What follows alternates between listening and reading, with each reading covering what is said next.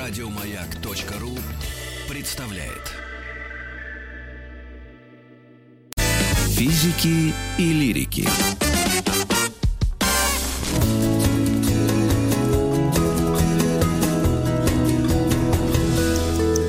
Сто минут по 100 минут о писателях-фронтовиках. Шел май 1942 года. На западе обе стороны, на два метра врывшись в землю, окончательно завязли в позиционной войне. На востоке немцы день и ночь бомбили канал и Мурманскую дорогу. На севере шла ожесточенная борьба за морские пути. На юге продолжал упорную борьбу блокированный Ленинград. А здесь был курорт. От тишины и безделья солдаты млели, как в парной – а в двенадцати дворах оставалось еще достаточно молодух и вдовушек, умевших добывать самогон чуть ли не из комариного писка. Три дня солдаты отсыпались и присматривались. На четвертый начинались чьи-то именины, и над разъездом уже не выветривался липкий запах местного первача. Вы прослушали начало книги «Зорь стихи» Бориса Васильева. Александр Олегович Макаренков у нас в гостях, писатель, поэт, автор, исполнитель, художник, автор книги о жизни Бориса Васильева. Здравствуйте, Александр Олегович, слышите нас? Добрый день. Здравствуйте, Добрый Александр Олегович. Это Лирик Митрофанова. Э, скажите, пожалуйста, говоря о писателях-фронтовиках и Э, мы, мы говорим прежде всего как о фронтовиках или как о личностях, о писателях. Вот как, как здесь понять, что сделало из них писатели? Они были писатели уже или это фронт так на них повлиял? Вот это мой вопрос. Э, вы знаете, я думаю, что здесь невозможно отделить одно от другого. И э, писатели-фронтовики, которые стали писателями, они не mm-hmm. все стали писателями во время войны. Mm точно так же произошло и с Байтлевичем Васильевым, да, э, и с Виктором Некрасовым, ну, с многими из них. Угу. Поэтому э, это личности, просто личности, которые э, в некотором роде даже мечты свои осуществили уже после войны. В частности, это касается Байтлевича Васильева, э, потому что он с детства мечтал стать историком, но война помешала. Вот. И частично историком он стал уже гораздо позже. А вот скажите, Но пожалуйста... историком войны для начала, да, получается, стал? Ну, для начала, да. Для начала историком войны. И э, вот в наших с ним долгих разговорах э, за 20 с лишним лет мы не раз разговаривали на эту тему. Он э, был четко и всегда уверен э, в том, что о войне любой, как то о Первой Отечественной, как вот о Великой Отечественной, да, напишут гораздо позже э, более пронзительные вещи. Хотя э, у писателей-фронтовиков э, другой взгляд, у них взгляд из окопа, а э, общей картины не всегда э, они представляли себе, да, многие и какие-то документы, которые начинают открываться сейчас, они уже могут послужить тем людям, которые будут писать о войне, так как написал тот же Лев Николаевич Толстой «Войну и мир», да? Да, то есть он, он не был ребенком войны как таковым, да, да или да. не принимал участия, но с исторической точки зрения он все-таки нам показал войну 12 -го года, как будто он там был, действительно, и Именно так, да, именно так. И в этом был уверен Борис Львович тоже.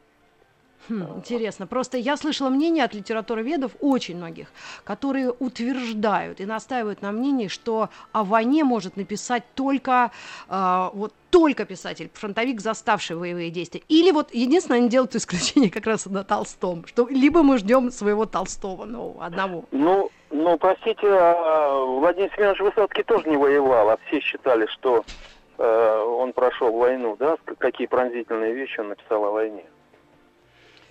Ну, я Поэтому... бы хотела начать, если угу. рассказ современной молодежи, вот я анализирую как, я к себя к молодежи совсем уже не а, отношу, мне недавно 50 лет исполнилось, я как раз была молодой девушкой в советское время такое, и потом во время перестройки, и вот э, все это застала. И я э, познакомилась с Борисом Васильевым по фильмам, вот мое, как мне кажется, я не буду за все поколение говорить, но то, чтобы мы читали это в школе или нас как-то специально в программе, я не помню. Может быть, это было правда давно. Но писатели фронтовиков, ну, в они... школе, да, еще. Да, в советской школе. То есть сначала мы это смотрели, а, это было экранизировано, а потом те, кто действительно проникался, интересовался этой темой, те для себя открывали. Но более старшее поколение, они реально читали этих людей. Там огромный список из Астафьев, и э, Бондарев, да, и да, да, да. много, огромное количество. То есть вот как, а, как сейчас по поколениям вот интерес к таким писателям распределен? Вот вы написали о нем книгу, вот как мы можем людям большим сказать, что это гений был? Ну, это душа человек, прямо чудо. Вы знаете, наверное, проникновение происходило и происходит сейчас тоже через фильмы изначально. Э, кто не знает фильм «Офицеры» сегодня, да, или э, «А зори здесь тихие», Да. Э, э, это редчайший человек. В школьную программу э, мы с вами примерно, примерно одного возраста. В школьную программу он не входил, он входил в программу внеклассного чтения, и только в середине 80-х, э, даже ближе к концу, «Зори» вошли в школьную программу. Потом их удачно оттуда удалили. Э, Но я вам скажу по своему опыту, э, вот э, в этом году уже я успел со своей книгой проехать немножечко по стране и по ближайшему, как теперь уже принято говорить, зарубежью в Белоруссии, да. И, к сожалению, в университетах белорусских, в нескольких, э, я убедился в том, что молодежь не читала э, «А зори здесь тихие». И для многих Борис Васильев э, это просто имя, которое мы произносим. Вот. Это какая-то некая легенда. И, ну, буквально, наверное, скажем так, из двух групп, это человек, наверное, 40 студентов филфака одного из университетов, три человека только читали «А зори здесь тихие» и могли что-то внятно говорить э, о Борисовиче Васильеве. Филфака? Да, да, Я именно понимаю? филфак. Именно фил- филологического факультета, да. Ну, Причем не, Да, не, грустно. не белорусскоязычного, а русскоязычного. Вот, в чем все дело. Я думаю, что вот э, я не знаю, как вы как автор книги о Борисе Львовиче и вообще вот как э, человек э, и читатель, вот есть еще мнение о том, что это произведение настолько важно для ну, нашей цивилизации, советской, российской, потому что оно как-то женщину показало, женщину в войне показало именно с той стороны, которая была реальной и которая, которую нужно было показать. Вот как, как этот вопрос вы для себя открыли и вообще для литературы?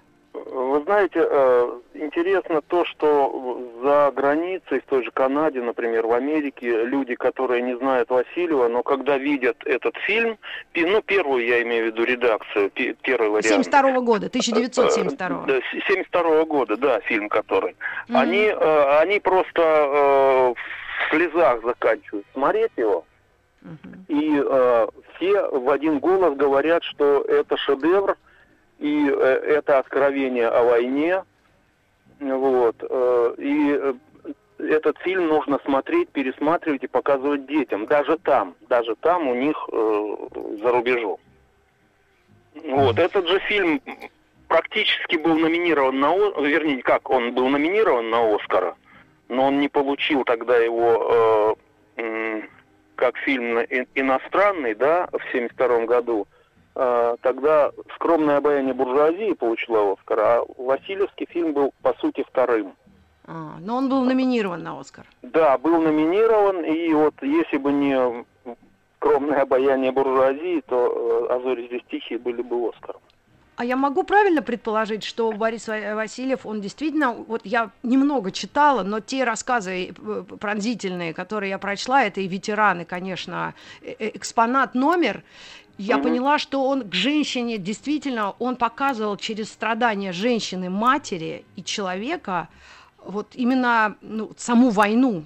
И это очень пронзительно. Я не знаю, друзья, если вот Но, э, кто-то а, это не читал, я просто не могу настаивать, я не, не вот библиофил, я немного читаю, особенно военной прозы, но вот это просто что-то необыкновенное. Это Ну, ужасно вы знаете, тяжело читать. э, Вы знаете, для него женщина была, была святой э, вообще, да, э, он приравнивал женщину к, к святыням. И э, когда его э, пьеса «Танкисты», впоследствии стала называться «Офицер», была снята с показа, э, с, э, премьеры в театре Красно... Советской Армии тогда, ну, по-моему, тогда уже был театр Советской Армии в 1955 году, э, вот, э, он не знал, что делать. Вот я кусочек вам расскажу. И Зоря Альбертовна, его жена, э, и его начальник штаба, как мы многие друзья называли ее, а, она вдруг где-то обнаружила небольшую заметку в военной газете э, о позиционных боях, вот как раз о том, с чего началась передача, да,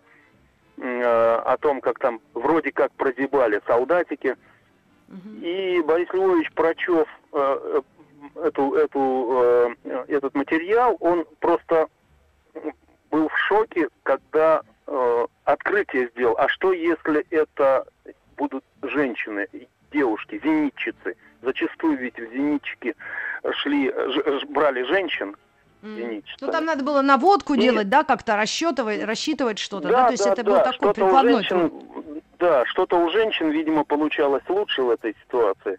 И когда он э, поставил вместо э, мужчин женщин, все сложилось, потому что женщина и война это понятия вообще противоположные. Э, в войне война женщине противопоказана, она должна жить, она должна продолжать род, она должна воспитывать детей. А тут она встает в ту ситуацию, когда она должна еще и родину помимо этого защищать, потому что мужиков-то почти не осталось. Э, И.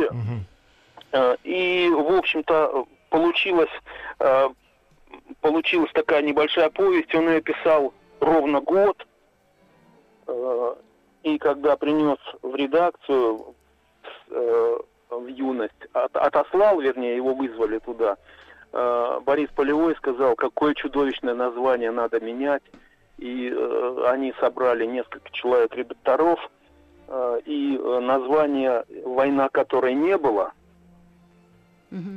Штурмом, Заменили? вот, э, штурмом заменили, да, на пр- практически последнюю фразу «А зори здесь тихие». Ну, я надеюсь, что вс- все наши слушатели смотрели либо фильм, либо все-таки читали. Я даже не знаю, как э, вот, да, Ну, вот, мне наверное, кажется, нет. что да. Все, все смотрели, кажется, все знают, да. Какие разные судьбы и, и как все это произошло и чем это кончилось э, трагически. У нас есть несколько отрывков из этой картины. Мы можем проиллюстрировать, включить отрывок. Я не знаю, Слан Юрин у нас на пульте, за пультом, Настя, наш редактор, тоже там руководят. И Если девчата найдут что-то, э, можно Да, давайте драматичное, послушаем можно наоборот. фрагмент, потом вернемся к Весёлое. Давайте, гости. давайте.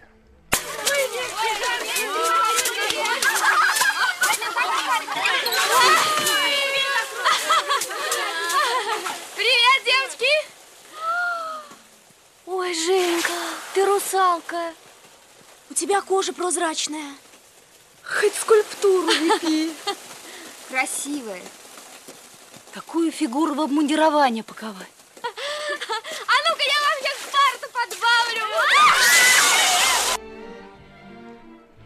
Вот такой отрывок, когда девчата им- их отдали в распоряжение этого начальника. Я, я забыла фамилию с перепугу этого дядьки, который ими руководил. Старш- Старшина Восков Федор Восков, да, Евграфович. да, да, да. И несмотря на то, что это Да, вот на- ми- напол- наполовину реальная история все-таки, да, и домысленные были, додуманные автором судьбы этих Да, девочек, конечно, конечно. они не были фальшивыми Я или правильно надуманными. понимаю? Вот что. Александр Олегович, у меня вопрос, то, что э, Да-да. все-таки была какая-то история, да, документальная, которую Борис Львович взял, а она была связана с тем, что, э, насколько я понимаю, там была какая-то команда людей, которые без приказа защищали как раз э, какую-то очень важную стратегическую э, ветку, да, Ну, там- железнодорожную, там, там и не, это там тоже не- поразило. Там не, без, э, там не без приказа, они были просто оставлены для охраны стратегических объектов, там мост невдалеке был.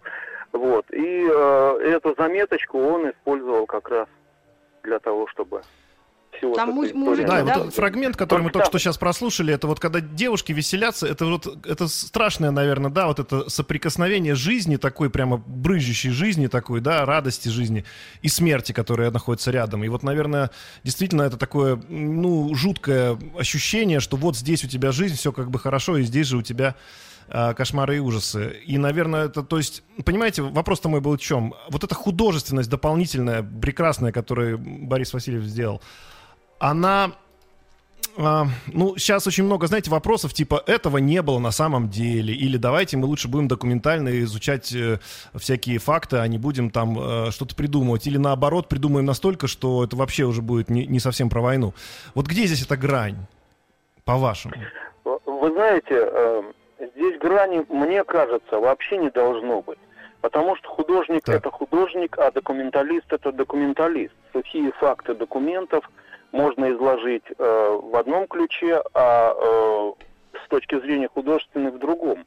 И если говорить вот об этой сцене и вообще о повести, он ведь выстроил ее потрясающе. Девчонки приезжают, они солдаты, когда приходят на передовую, они их перед боем зачастую э, была, если была возможность, отправляли в баню, новые исподние и вперед. То же самое девчонки, они же э, э, им Восков устраивает баню, еще не зная, что вот это произойдет. А оно уже происходит, понимаете, уже все пошло в движение. И э, просто читатель, э, он смотрит на это с точки зрения э, читателя, обычного, э, обыкновенного человека. Вот они пришли в баню, чтобы показать красоту этих девчонок. Но, но они потом только видят, что эта красота подвергается таким жутчайшим испытаниям. Да, это драматургия, э, есть- драматургия кино, драма, да, которая Да, показана да. на сравнении. А- Ох, а надо как раз детям показывать. я, я- я не могу это отделаться ощущение, что это абсолютно... Вот я, когда смотрел, когда еще был ребенком, смотрел этот фильм, у меня не было никаких сомнений, что это снято не по документальным каким-то материалам. Я вообще Вот думала, что знаю, это почему. документальное кино. Хотя вот черно-красно, ну, разноцветные кадры меня немного смущали. Э, Вы знаете, мы должны сделать небольшую сейчас паузу. Мы вернемся уже вновь в студию после новостей новостей спорта и продолжим рассказывать о Борисе Львовиче Васильеве, э, о его произведениях и о его жизни. Он ушел на фронт в 17 лет. Я думаю, это тоже нужно отметить. Там же Он- два поколения э, Ну, он не сражались просто ушел на фронт 17 лет, он обманным путем это Так что да, еще раз вернемся к этому и а, пообщаемся. Пишите, если у вас есть какие-то комментарии, кто читал э, Бориса Васильева и какое на вас произвело впечатление рассказ или, а, или повесть. Физики и лирики.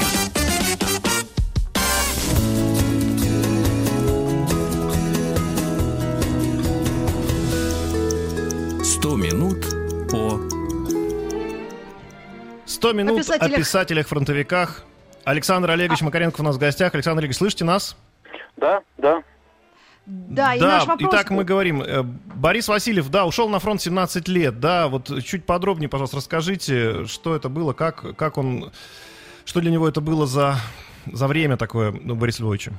Э, Вы знаете, когда э, он учился в девятом классе, заканчивали девятый класс как раз, и он часто Мгм. очень э, говорил о том, что э, на самом деле э, к войне готовились, потому что постоянно были какие-то тревожные э, гудки, звонки, э, писали в противогазах сочинения, э, в общем-то, все, все довольно-таки девчонки э, обучались перевязке, мальчишки ворошиловскими стрелками и, и так далее. И когда э, Молотов произнес свою речь, э, они, мы, говорит, были дураки, мы закричали «Ура!».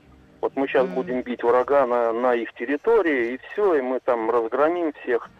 И, и Борису Львовичу, э, как комсоргу класса, поручили э, э, составить список э, для военкомата, список истребительного батальона десятиклассников. Э, ой, не комсоргу класса, комсоргу школы. Э, И он вот в этот список взял и внес себя. А поскольку он носил всегда военную форму, э, папа был военный, э, и выглядел он весьма так постарше своего возраста, никто даже вот этой подмены не заметил. И 3, 3 по-моему, июля они оказались уже под Смоленском, куда были направлены как э, взвод истребителей э, значит, э, десанта. Ну и помимо этого им нужно было вывозить какие-то документы э, в тыл. Но сами они попали в окружение, и когда вышли из окружения первый раз из-под Красного, уже не полностью попадали под бомбежки, под обстрелы. И тогда еще он рассказывал, что немецкие летчики даже за одиночными э, солдатиками охотились побаловаться так, пострелять. Вот. э, Там они влились в, ряды защитников э, города, но, в общем-то, не так много удалось повоевать. Опять окружение, опять стало, стали отходить. Их погрузили в эшелон и отправили в сторону Москвы. Эшелон в районе, э, в районе Ярцева разбомбили. И он опять попадает в окружение на вот эту злосчастную, вот эту страшную Соловьеву переправу, э, где кровь текла в Днепре, э, а бо- больше, наверное, чем воды. И я вам скажу, на этой Соловьевой переправе до сей поры не подняты, я даже не знаю, какое, -то, какое количество солдат и мирных жителей, которые отходили и отступали. Это единственное место, где можно было Днепр, ну, почти перейти. Но немцы Мгм. утюжили его просто нещадно. И он с несколькими солдатиками э, из своего взвода, два человека у него там остались, и нашли, они встретили какого-то Валентина, он говорил, я даже вот фамилию не вспомнил и не спросил, Валентин и Валентин, лейтенант. И они вышли из окружения уже в октябре в районе Глинки. И э, после всех этих э, фильтрационных проверок э, его Да, спросили, кто был в плену, да? Да, да. Кто из окружения вышел, кто был в плену. Его спросили, где ты хочешь служить? А он, я, говорит, всегда считал, что кавалерия это густары, это рубаки. И попал в кавшколу. Э, В кавшколу под Липецком. Эту кавшколу вскоре разбомбили. И э, он потом в пулеметную школу попал. И все это мы из- говорим о человеке, которому 17-18 да, лет, 19. Да, 18, год шел ему. И в конечном итоге он попадает в третий гвардейский во- воздушно-десантную дивизию, вот, с которой и в 43 году уже происходит десантирование их для прорыва окружения. И Борис Львович всегда говорил, что м, 16 марта 43 года я запомню на всю жизнь, это второй день рождения, э, десант был сброшен и э, когда я писал книгу, как раз я не мог понять, как же документы нужно было изучать, естественно. Э, вот. Как же он говорит под Вязьмой, если под Вязьмой в это время боевых действий э, не было. В 42-м году были, а в 43-м не было уже. Э, там фронт Мгм. стоялся. И я нашел по пути дивизии, э, вот, понимаете, вы летите в Дугласе, э, вам говорят э, сброс и собираемся у деревни такой-то, да, у деревни Вязки. А ему вполне могло показаться Вязки, Вязьма, да, по, Мгм. по звукописи слова очень, э, очень похожи. И он считал всю жизнь, что это было под Вязьмой. И там он получил э, тяжелейшую контузию э, и благодарил потом всю жизнь своих ребят, э, он был командиром взвода в тот момент, что они вынесли его. Он очнулся уже в Костроме в госпитале. То есть Мгм. около месяца он был без сознания. То Вот. есть о, два года войны, около двух, с 41 по 43, и потом Да. его пришлось уже учиться на, на командира, на теоретика, да, в академии военной в Екатеринбурге он потом оказался, в Свердловске н- в прошлом, да? Да, да, Ну. да. Но это уже было после войны. А в сорок третьем году э, он опоз- с опозданием был отправлен, направлен в, военно- в э, бронетанковую академию имени Сталина, где и познакомился на курсе со своей будущей женой Зорей Альбертовной Поляк. Да, и они не расставались никогда, и, Да. а, конечно, ей даже посвящена одна из девушек, насколько я знаю, в «Азоре здесь тихих», как раз э, Гурвич, да?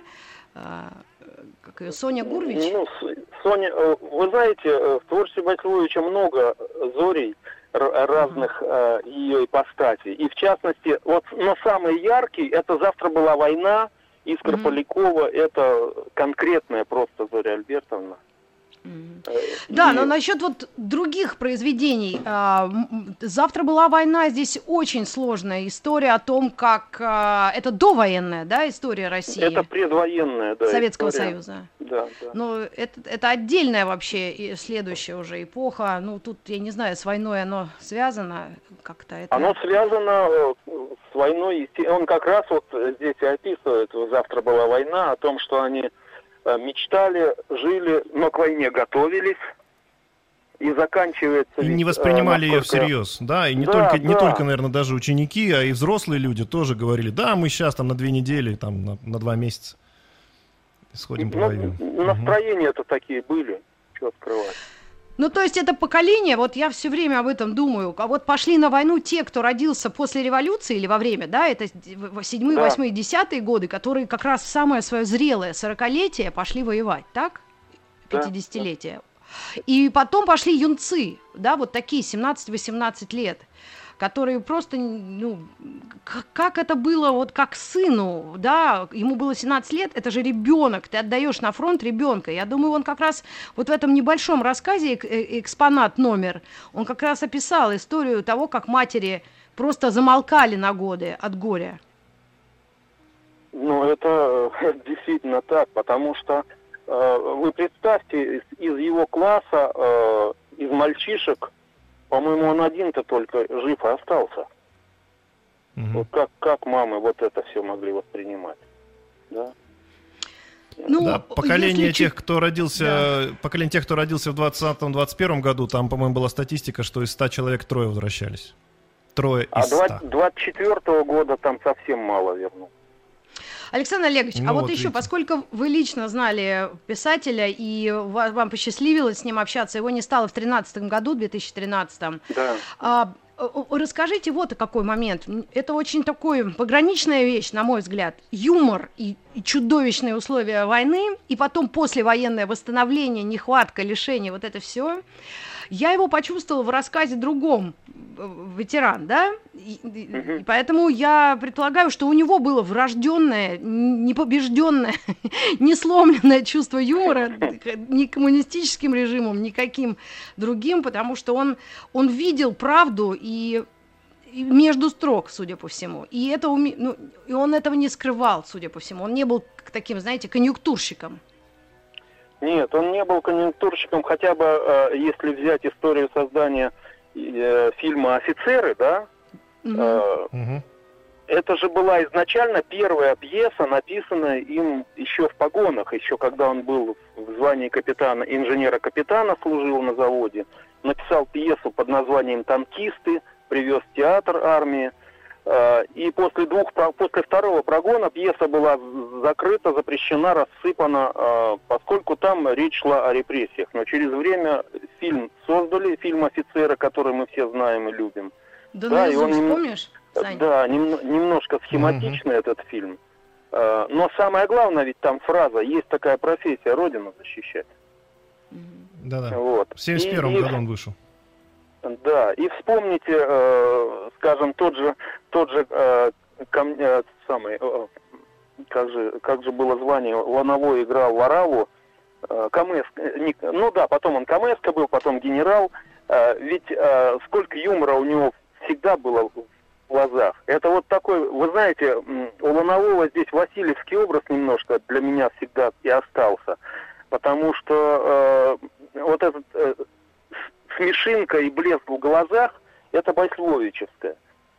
Мгм. И если бы не юмор, я думаю, что многие вещи было бы пережить ему очень тяжело. И, э, скажем, историю э, э, еврейского вопроса в начале э, 60-х. А Зоря Альбертовна э, была еврейкой, не его. скрывала этого никогда, да, и не скрывала, и он никогда не скрывал. Когда ему предложили э, из партии исклю- э, его исключат из партии, его не дадут работать там и так, но он не повелся на это. Э, И только только благодаря еще и Зориной поддержке и тому, что любовь это есть любовь. А юмор э, это есть юмор, э, и в частности, знаете, когда они жили в коммуналке э, в Москве уже после окончания службы, э, у них был потрясающий момент, когда они открыли возможность изготовления спиртного из рябины. М. И, э, да, Вы и вся- таким голосом аж шепотом начали по радио говорить.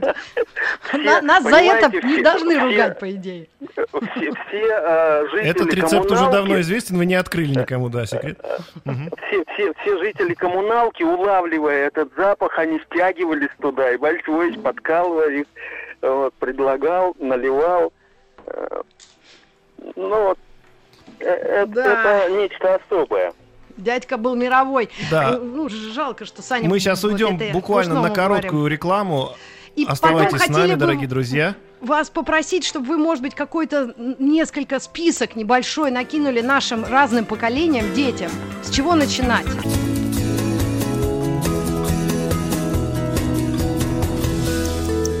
«Сто минут по...» О О писателях писателях фронтовиках 100 минут. Александр Олегович, вы О с нами? Да, Да. я с вами. Вот мы, Да, мы с Александром Борисовичем Пушным говорили о том, что, что, конечно, времена поменялись, и у наших детей, у молодежи большой выбор и литературы, фильмов, и они иногда к войне-то относятся как к стрелялкам, да?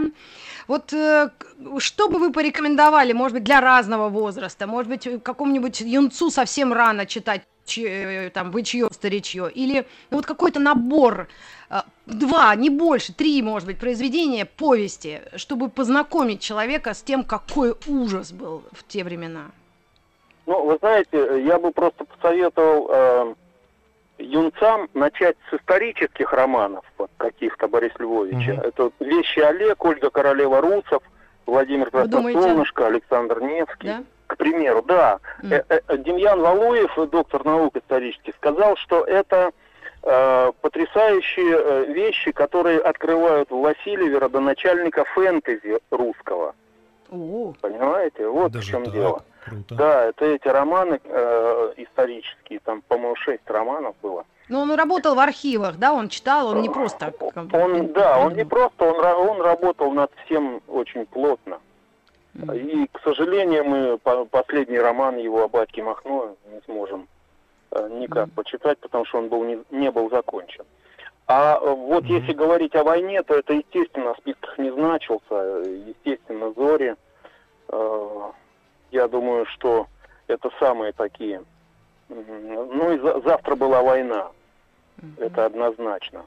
А для тех, кто постарше, кстати, чтобы немножечко поменять э, еще мнение о Васильеве не как, не как о писателе-фронтовике и о войне писавшем, он э, очень часто на это обижался, да, например, прочесть э, «Отрицание отрицания», например, э, такую, так- такой роман, э, или «Глухомань», Э, и потрясающая серия э, была история ро- рода Алексиных.